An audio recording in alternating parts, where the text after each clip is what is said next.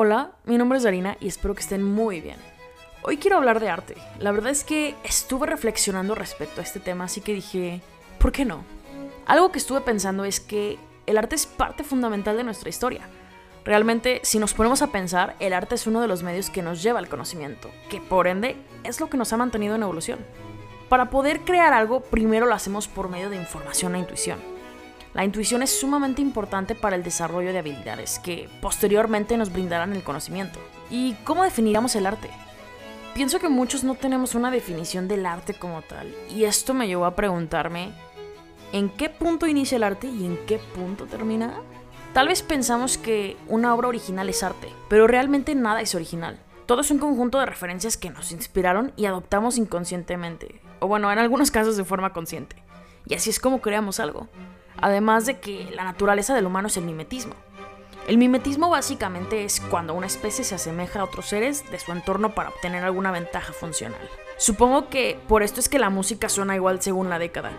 Entonces, pues no, la originalidad no es lo que define el arte, aunque sí le da un plus al artista que cree algo de cierta forma diferente.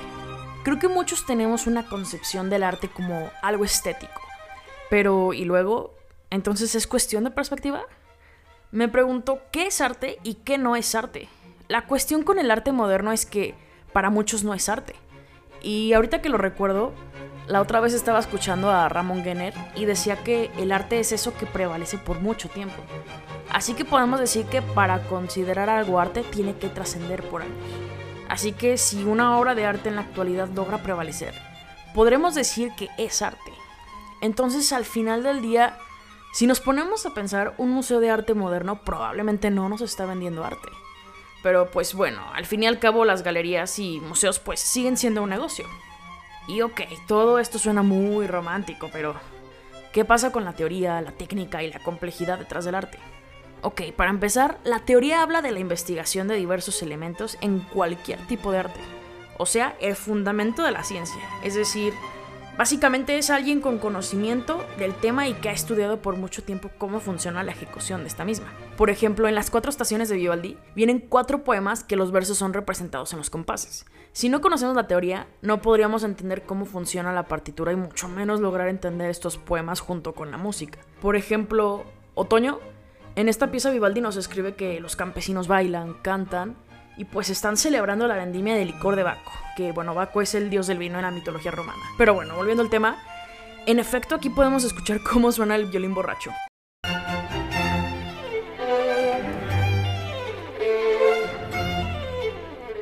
Y no sé ustedes, pero a mí ese violín me suena demasiado mala copa. Y pues bueno, si nos ponemos a pensar, esta pieza es asociada con elegancia, pero pues realmente nos está hablando de una borrachera. Y todo esto lo podemos representar y entender por medio de la teoría. Ahora, la técnica es lo que define el método. Habla de habilidades y herramientas que tenemos para crear. Por ejemplo, la catenaria en la arquitectura.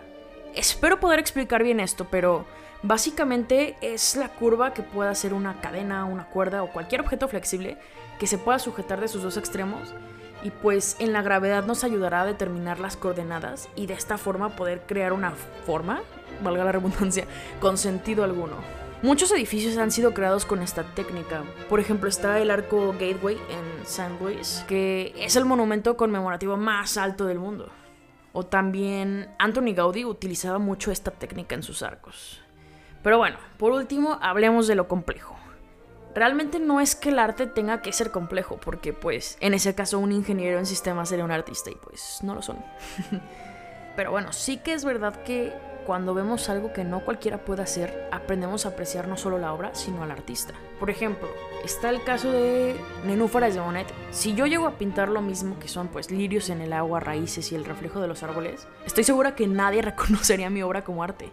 Realmente eso solo me hace ser alguien que sabe pintar. Pero si mi obra hace sentir a alguien alguna emoción, probablemente pueda llamarme artista. Pero sigue faltando algo.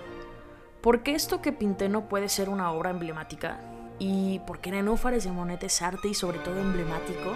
Creo que lo que hace a esta obra algo especial es que Monet dedicó esta obra como símbolo de paz a Francia, luego del firmado de, de armisticio de 1918. Entonces, si nos ponemos a pensar, es algo demasiado poético. Esta obra tiene un significado de paz, que por ende nos lleva a vivir emociones y pues pensando esto llegué a una conclusión. Mi conclusión fue de que el arte va a ser creado por alguien que se atreva a hacer algo aplicando una técnica sustentada con teoría en un momento representativo. Y va a existir para quien pueda experimentar emociones y sepa apreciar una obra. Al mismo tiempo será admirada por su complejidad.